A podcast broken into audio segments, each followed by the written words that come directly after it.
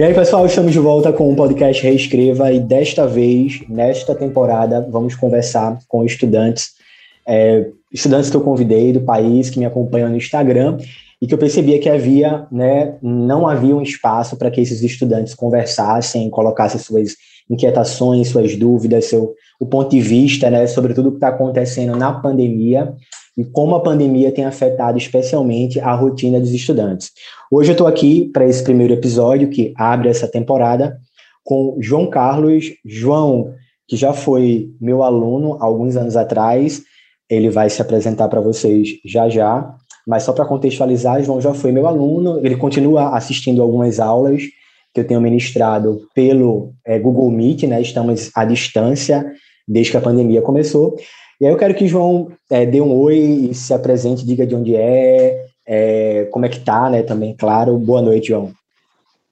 Oi, oi, boa noite. Então, como o Rafa já disse, né? Meu nome é João Carlos e eu acabei de terminar o ensino médio Agora sou recém-universitário, estou cursando nutrição, primeiro período, e eu moro em Camaragibe, que é uma cidade próxima de Recife, aqui no estado de Pernambuco. É, João tá, para quem não é de Pernambuco, né, para sua casa, João tá em Camaragibe, que foi a cidade, inclusive, em que eu, em que eu quando nasci, né, já fui morar, porque eu nasci em Recife, mas os meus pais eram de Camaragibe, João. E aí é, eu vivi em Camaragibe até os 16 anos, acredito, e depois eu fui para uma outra cidade próxima, aqui de Recife, voltei para Camaragibe e agora estou em Recife de novo, há mais ou menos uns seis anos. Então eu conheço bem Camaragibe, é uma cidade super próxima de Recife, acho que não dá nem 10 minutos para chegar de fato na divisa com Recife, né, João? Acho que não é mais que isso. É, super rápido. João, primeiras, vou começar a fazer umas perguntas, mas quero que você fique bem à vontade e fale de boas mesmo. Mas a primeira pergunta é: como você encarou esse período? Você é recém-universitário, acabou, está iniciando um curso de nutrição. É, parabéns, né? Desde já, acho que eu já te dei parabéns, mas estou dando de novo. Valeu, sim, sim. E conta para conta para mim como é que tá essa passagem da vida de ensino médio para a universidade e como tem sido fazer essa passagem numa época totalmente diferente, atípica, né? Que é essa época de pandemia.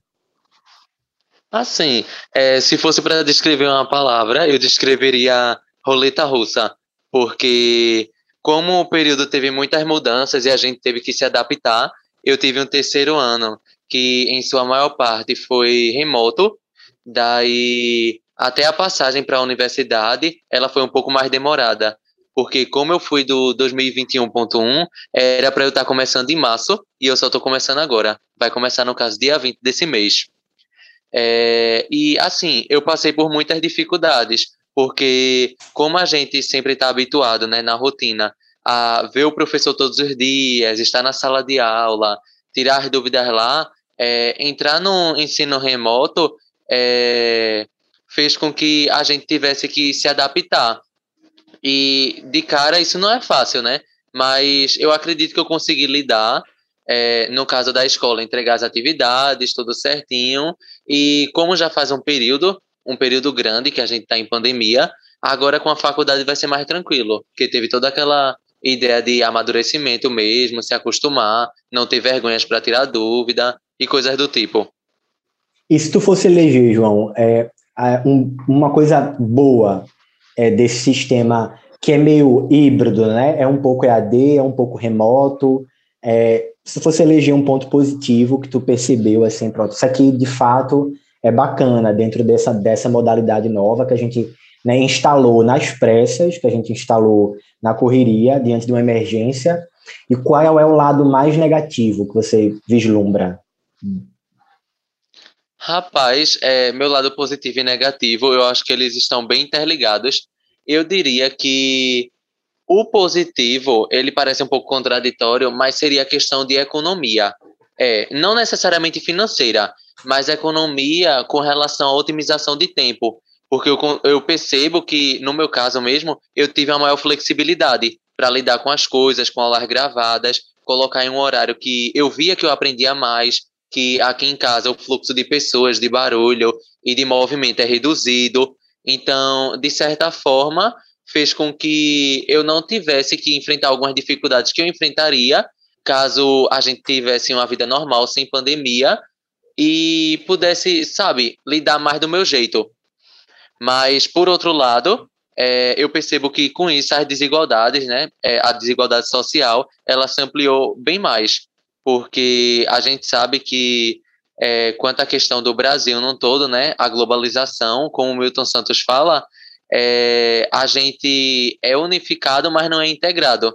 Isso significa que, enquanto eu, por exemplo, consigo ter acesso por um notebook, tem gente que tem que ver aula por um celular pequeno. E assim, enquanto notificações chegam, a internet trava, outras coisas no celular são processadas.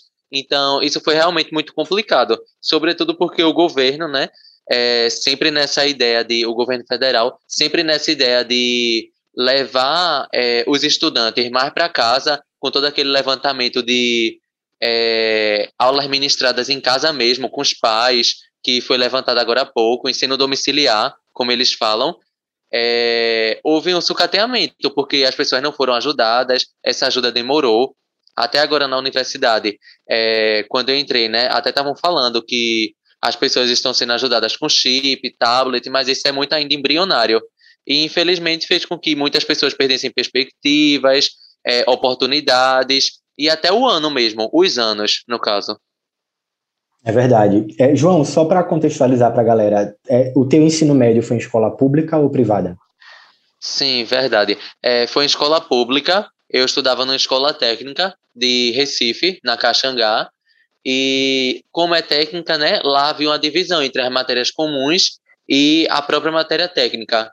E já trazendo para essa questão da pandemia, foi algo muito difícil, porque a, a parte técnica, no meu caso era redes de computadores, ficou bem, como é que eu posso dizer, é, pouco desenvolvida, porque à medida que a gente trabalhava assim, né, é, mexia em computadores e em casa nem todo mundo tem os recursos, ou mesmo computador, a maior parte das pessoas é notebook, aí isso não pode ser, assim, é, muito interligado ao que a gente deveria aprender pela matriz.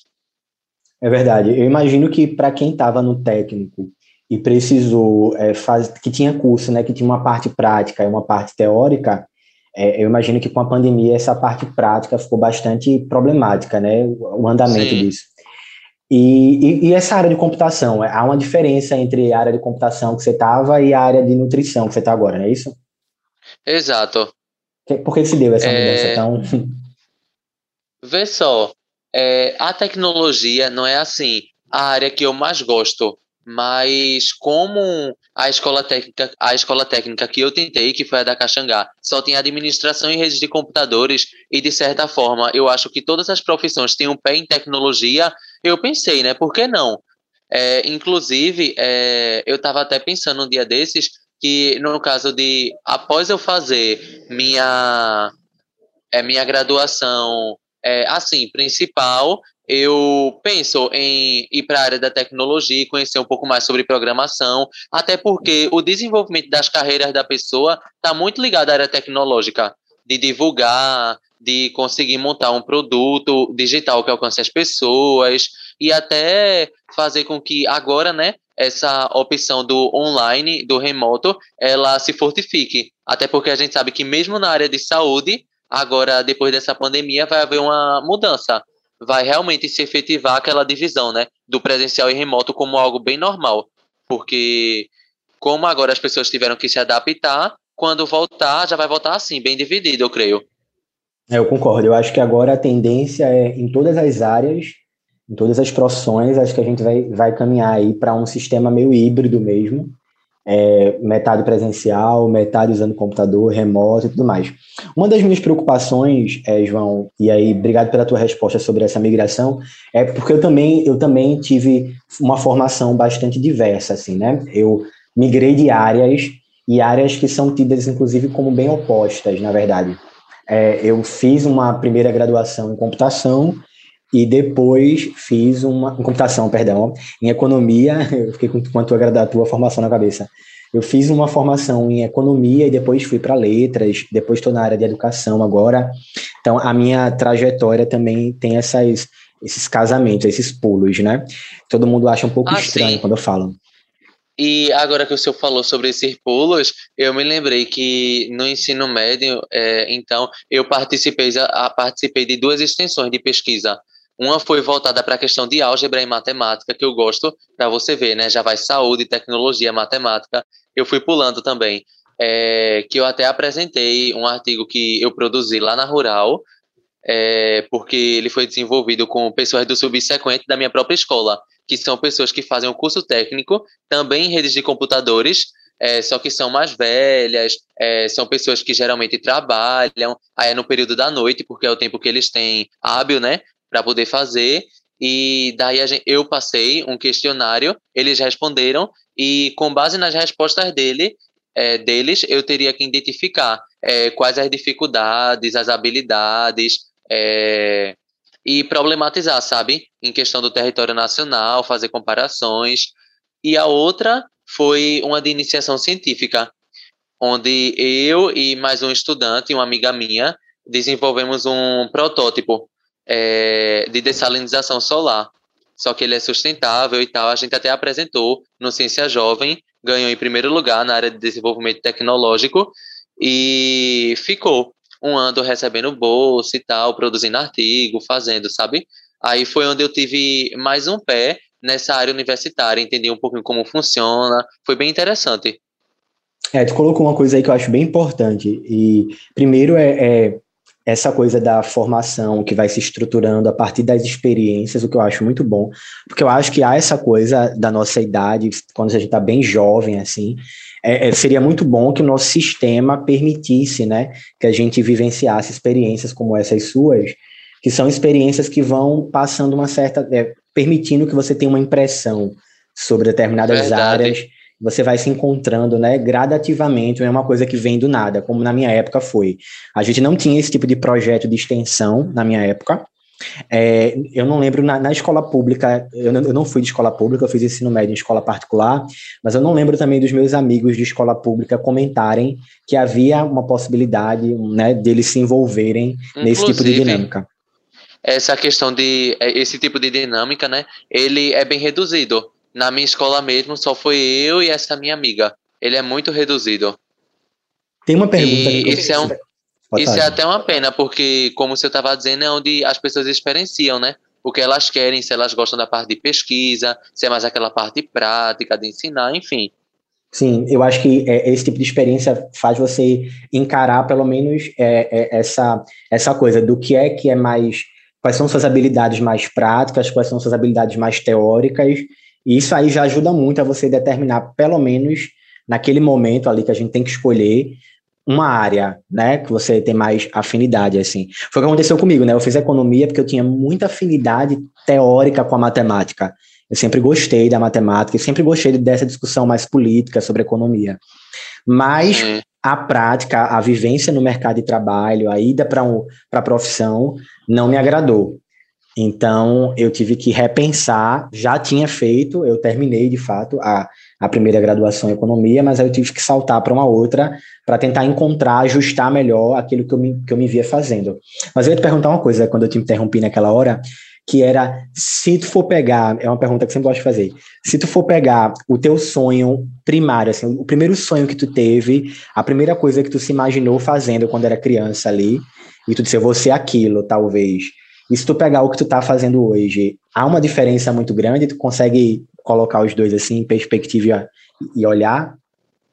Poxa, é uma diferença muito gritante. Inicialmente, quando eu era pequeno, eu acho que eu fiquei ali até na margem dos, sei lá, 11, 12 anos, é, querendo direito. Só que, nossa, eu mudei totalmente. Porque agora eu tô mais pra área de saúde, né? Na tô pra mais não, né? Tô na área de saúde. Então eu mudei muito. Eu imagino. Eu, eu gosto de fazer isso, né? Porque isso mostra como rola um processo de amadurecimento, né? E de mais é... mudanças. E, e essa Porque, ida infelizmente, pra... assim, até como a, a, a sociedade não, a educação está pautada, faz com que a gente perca a noção de como funciona. Às vezes esse amadurecimento só acontece na universidade, quando não é na universidade, é no finalzinho do ensino médio, varia muito. É verdade. É, e uma outra coisa que eu ia te perguntar, que eu também fico bem, bem curioso, assim, é sobre essa coisa é, da ida para nutrição agora, tu consegue identificar se rolou uma motivação, é, se algo te despertou, o que foi que te levou a olhar para a nutrição e dizer, aquela é uma possibilidade, pode não ser a definitiva, mas aquela é uma, é uma possibilidade.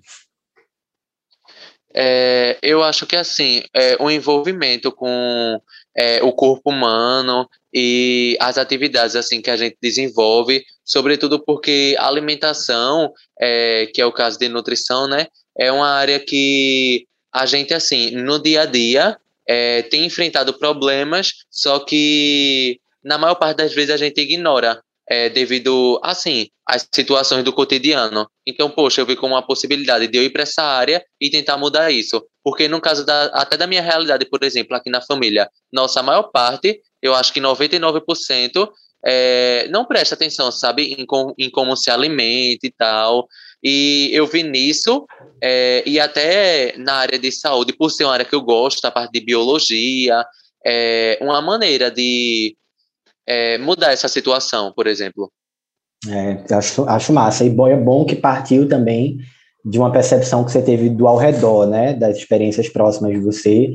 E, de fato, eu acho, João, que essa parte nutricional da alimentação é uma coisa extremamente negligenciada. Nós sabemos, né, quando a gente discute os temas de redação, a gente sempre conversa sobre isso. Verdade né, que há uma dificuldade da população em geral de entender é, essa importância, é algo também cultural, que não está acessível para todo mundo, né? algo, fala. Da, algo da economia, né? Porque a gente sabe que desde o período colonial, é, o Brasil, é, no todo, ele vem, é, ele é voltado para um sistema mais agroexportador. A questão de, de produtos assim, mais básicos e tal, mas que em sua maior parte os de qualidade, eles são exportados. Então isso dificulta muito, porque à medida que a gente foi se industrializando, as pessoas passam a comer comidas mais rápidas, mas que não são saudáveis.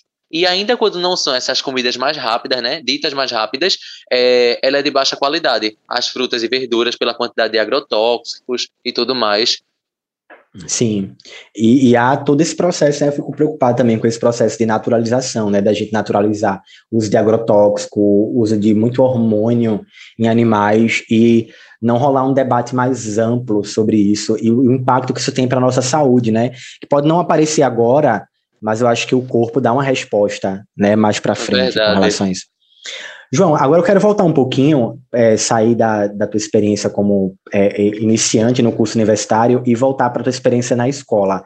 Como é que tu avalia tua relação com o sistema educacional, desde o primário, das memórias que tu tem, até a, a, o término do ensino médio ali? Se fosse fazer uma avaliação sobre a importância que a escola teve para você, qual foi essa importância? Vê só, fazendo uma breve síntese, eu estudei até o nono ano em escola particular e no ensino médio eu estudei em escola pública, que foi na escola técnica, né, que eu tinha mencionado antes. Daí, no geral, no ensino médio, é, eu não, não possuía, assim, tantas dificuldades quanto a questão de lacunas. Eu percebi que dava para eu aprender e lidar, assim, com os assuntos direitinho. É, e até quando eu tinha entrado é, na escola técnica, eu percebia que alguma parte dos assuntos que foram dados no meu primeiro ano de ensino médio eu já tinha visto. Então foi onde eu percebi mais essa defasagem. É, e principalmente agora, que eu ainda sou vestibulando, ainda estudo, porque eu pretendo migrar o curso para medicina, é, eu percebo que muitos assuntos eles não são vistos como deveriam por conta da falta de tempo, porque mesmo sendo integral, é, o planejamento ele não é feito para cobrir tudo, mesmo assim, porque há muitas falhas. Então eu tenho que correr atrás, sabe, de ver. Porque, embora seja integral, eu costumo fazer uma comparação de que, em questão de assunto, se chega mais na metade, mais na, mais, é, em um valor maior que a metade, só que ainda há um problema muito grande quanto à questão de aplicação, de desenvolvimento, dos alunos realmente saírem entendendo e conseguindo aplicar em vestibulares, sabe? Eu entendo. É, é, e é bom que você tenha essa experiência, né, João, entre a, a escola privada e pública, e como você migrou ali antes do ensino médio, você consegue identificar é, a, quais são os problemas que não blocam, né, que fazem com que há uma disparidade aí entre, entre as duas redes. Ao mesmo tempo, se tu fosse é, avaliar a tua experiência na escola pública, o que é que ela traz de melhor do que a experiência no particular? Então, vamos lá. É... Tem a questão de que, por ser, no meu caso, né, que foi integral, por ser uma coisa mais, como o próprio nome fala, né, integrada, faz com que a gente consiga fazer um diálogo maior entre as matérias, embora esse diálogo ele não seja muito aprofundado. E mesmo em períodos que não sejam de aula, a gente consegue, mesmo, mesmo assim, continuar estudando. É, seja na biblioteca, seja pelo celular. Então, estimula a você a passar o dia é, vendo coisas relacionadas a estudo. Claro que tem os casos, os dias, né, que isso não acontece, mas na maior parte do tempo, sim. E com relação, tu consegue identificar muita diferença entre é, o público, os colegas, as relações que se estabelecem nas, nas duas modalidades, ou tu acha que foi bem parecido, assim, das experiências? Ah, eu consigo ver diferença. É, eu senti que na escola pública as pessoas elas são bem mais abertas e eu consegui estabelecer vínculos melhores, porque a escola particular tem toda aquela questão de que as pessoas estão privadas daquela realidade. Então, é até um defeito das escolas privadas, porque mesmo que elas as escolas privadas consigam desenvolver melhor, é, dar uma criticidade, eu percebo que isso é bem mais teórico do que prático, é, na medida em que as pessoas conhecem as pautas, é, se situam politicamente, economicamente, socialmente, mas é, não conseguem fazer um vínculo, sabe? Fica meio que dividido. E na escola pública, não eu percebo que é uma coisa bem mais próxima, a gente consegue ver assim a pluralidade, é, as situações das pessoas, consegue mesmo assim aprender, conviver e levar ensinamentos para a vida. Assim, tem coisas que são bem marcantes, né? Sim, sem dúvida. Eu, eu, eu concordo contigo, assim, na, na experiência como professor, eu percebo que a escola privada, algumas delas, não conseguem é, transmitir para os estudantes uma noção de realidade mais diversa. Eu acho que fica todo mundo meio que blocado ali. Ela tenta homogeneizar o grupo. Ainda que exista muita diferença ali, porque também são pessoas diferentes, muitas vezes de realidades diferentes, porque tem aluno de escola particular que está lá na base do, do esforço dos pais, enquanto tem outros que estão numa posição social um pouquinho mais confortável. Mas a escola pública, em termos de construção do discurso, das experiências mesmo, eu acho que ela permite coisas mais ricas em termos de crescimento pessoal, assim, é, é uma avaliação como professor que eu faço, né, mas não sei, cada estudante também vivencia essa experiência. Mas agora, para a gente já ir, ir, ir para o caminho final, né, para encerrar, tem algumas umas duas questões para falar contigo, assim. Uma delas é, se tu fosse hoje é, vamos dizer, imagina o professor que você menos gostou, um que deixou uma memória não tão boa, né, uma, uma marca não tão boa na tua memória, assim, em termos de experiência como aluno. O que é que esse professor tinha e o que é que tu diria para ele para que ele mudasse em termos de problemas que esse professor ou professora é, não precisa dar nome nada, mas o que é que ele revelava como problema e que você acha que é uma coisa que precisaria mudar? Assim, era uma professora, meu Deus, que fase. E eu uhum. percebo que, assim, no caso dela, o principal problema foi a ponte, a questão mais metodológica de ensinar. Porque, como ela já era uma pessoa de idade, não que pessoas de idade não, te, não tenham formas metodológicas, né? Ela ensinava de uma maneira é, muito padronizada, sabe? e eu percebo que ela imaginava que alcançava os alunos, só que ela não alcançava. E isso era praticamente universal na sala. Só que, como o meu ensino médio foi em escola pública, ela me acompanhou durante dois anos lá. É, ela imaginava que as pessoas que, assim, reclamavam era porque não gostava de biologia. Eita, eu disse a matéria, mas enfim, é isso. Uhum. É, e. É, ou então não tinha nenhum interesse, sabe? é, de estudar e não via que o problema era nela, que ela que não estava conseguindo dialogar e passar da melhor forma.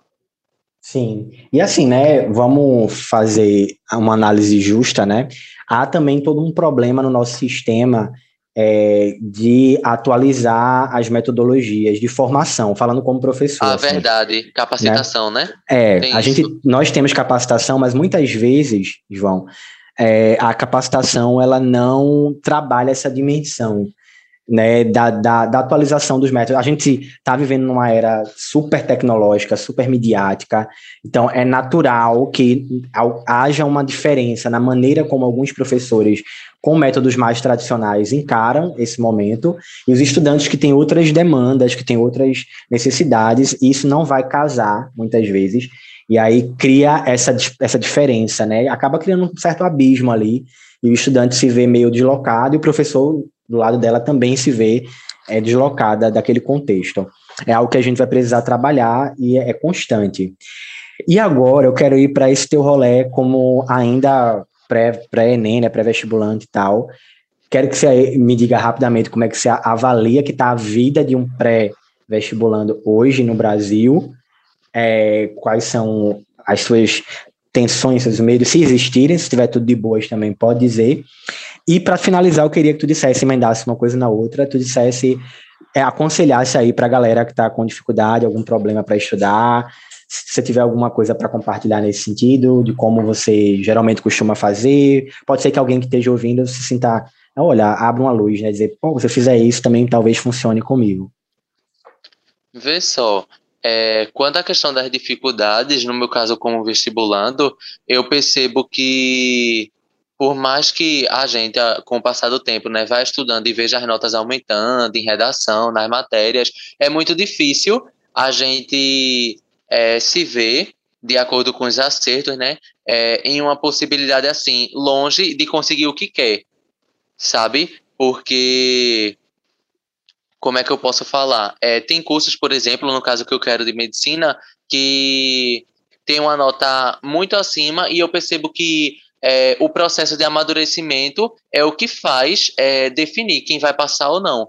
Porque o vestibular, assim, no geral, eu até já ouvi falar, é, é como uma fila, eu concordo bastante. Porque se você for monitorando seus acertos e erros, vendo por que errou, sua vez vai chegar. Basta você acreditar, sabe? Uhum. E, e com relação a como tu tem como está sendo tua dinâmica? Tem alguma coisa que tu acha que, que, te ajuda, que pode ajudar mais alguém? Você acha que montou um sistema muito seu, uma maneira muito sua, e talvez é algo que não, que não dê para a realidade do outro? Pronto, no meu caso, porque eu já tinha feito né, o Enem em 2019, 2020 e vou fazer o de 2021. Em 2019, eu era segundo ano. Daí houve uma diferença muito grande porque agora eu valorizo mais os exercícios. Menos teoria e mais exercício. Antes eu não fazia isso. Agora, por exemplo, também eu faço simulado toda semana, procuro monitorar o que eu erro, porque às vezes, antes eu pegava uma questão de vestibular para fazer, e quando eu me deparava com ela em algum, sei lá, quando ia pesquisar em algum site, por exemplo, eu errava de novo, eu ficava, nossa, meu Deus, como isso aconteceu? Mas era porque eu não estava procurando entender o assunto. Isso é muito importante é muito bom também, dependendo do seu, do, do, seu curso, né? Você olhar os pesos e estudar mais a matéria que você precisa e ter muita paciência. No meu caso, por exemplo, ano passado eu me dediquei, até o senhor sabe, né? É, que estava me acompanhando muito em redação. E, poxa, eu vim de realidades assim, de 580, 620, 680, fui avançando, ali no meio do ano eu estava 880, depois fui entrando em 900, 920, aí quando pensava que não, caía para 880, mas consegui para os 900 mais. Até que eu tirei uma nota ótima na, na, no último Enem. Mas em outras matérias, eu, agora mesmo em naturezas, é, tinha até um assunto de, de química, é, físico-química, que eu não dominava. E eu consigo sentir agora que eu avancei, que eu consigo cobrir o assunto assim, é, com mais tranquilidade. Entendesse? Aí eu fiquei pensando, poxa, é, tá vendo que o problema não é só aprender, é o entender que vai chegar a minha vez e que se eu continuar fazendo isso com o que eu não sei, eu vou conseguir dominar uma hora. Aí é muito disso. É você ter paciência. É difícil, assim, é uma coisa clichê até de falar ter paciência, não é fácil, mas eu percebo que é, como todo mundo tentando pode conseguir, né? Se você olhar por esse lado, vai chegar a vez. Só não pode é, desistir, procra assim, evitar procrastinar e fazer muito, muito exercício. que é com exercício que você percebe total. Exercício é... e prática de redação, né? Na parte de escrita. Sim, claro, por favor. Essas são as dicas de João. Eu acho importante, João. Acho importante demais que você mantenha essa, esse acreditar, essa força para que seja que enxergue como possível. Né? A gente sabe que medicina é um curso bastante concorrido e a gente sabe que a, a, a maneira como essa fila também se estrutura, né? A gente conversa muito sobre, sobre isso nas, nas, nos temas de redação. É uma maneira que nem sempre contempla com justiça, né? Aqueles Exato. que aqueles que de fato estão ali se esforçando. Muitas vezes tem uma galera que eu vejo se esforçando há anos e na, no dia lá acontece alguma coisa que, que a pessoa né, tem um problema. O sistema emocional para Enem, para qualquer concurso, é uma coisa Sim. que precisa estar tá em dia na medida do possível, porque a gente está no Brasil, né? Então, na é. medida do possível, manter esse certo. Mas acho que as estratégias são muito boas. Assim, gostei, de, gostei dessa parada da gente estar tá olhando para os erros e tentando e monitorando, né? Como em redação eu digo, né? É muito importante fazer os textos e percebendo quais são os vícios e os problemas que se repetem ali, né? Com, com o passar do tempo.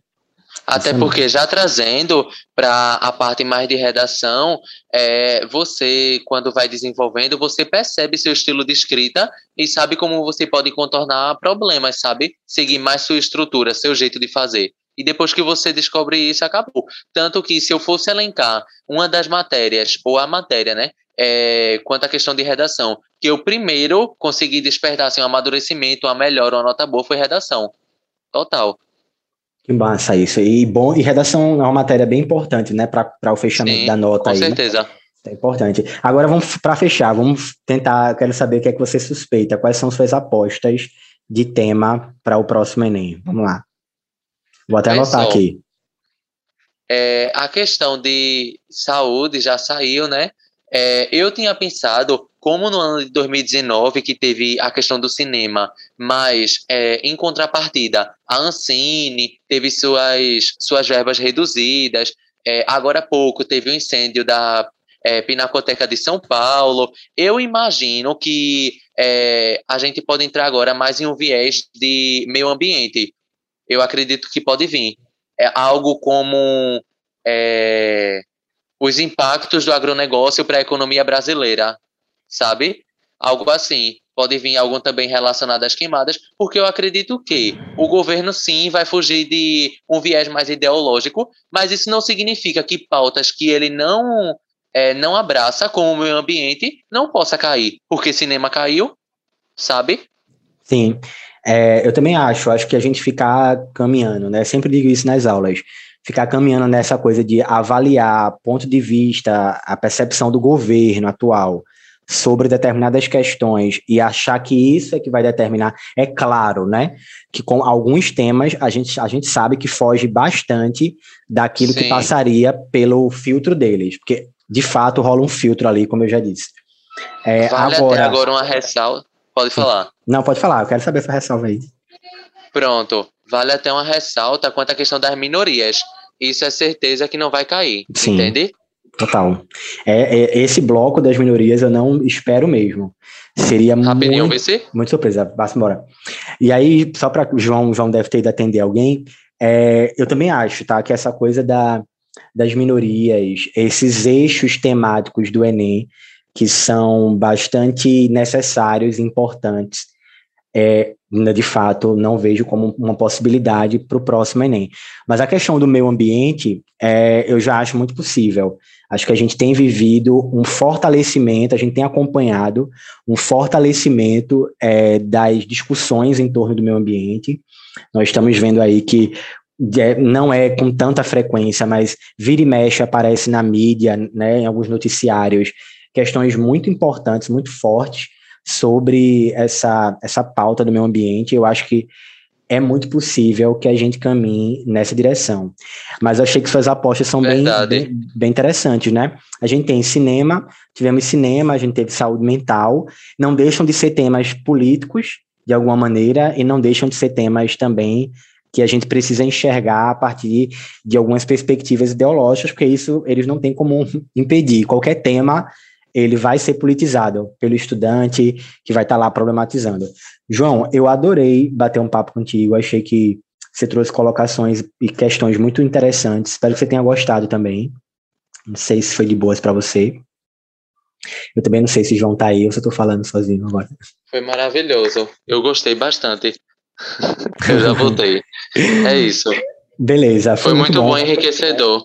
Foi muito bom conversar contigo. Eu vou convidar para quem está assistindo o podcast e quiser participar das nossas aulas nas segundas-feiras. João também está assistindo todas as segundas às 20 horas. Estamos discutindo semanalmente um tema diferente e eu acho que isso de alguma maneira contribui bastante para a prova que vai ser aplicada agora em novembro. Sem sombra de dúvidas. João, um abraço, se cuide e foi muito bom. Muito obrigado por aceitar o convite também. E a gente vai se um falar abraço. na próxima Eu segunda. Eu quem agradeço. Um abração. E para quem está aí, também um forte abraço. Até o próximo episódio. Tchau, tchau, gente.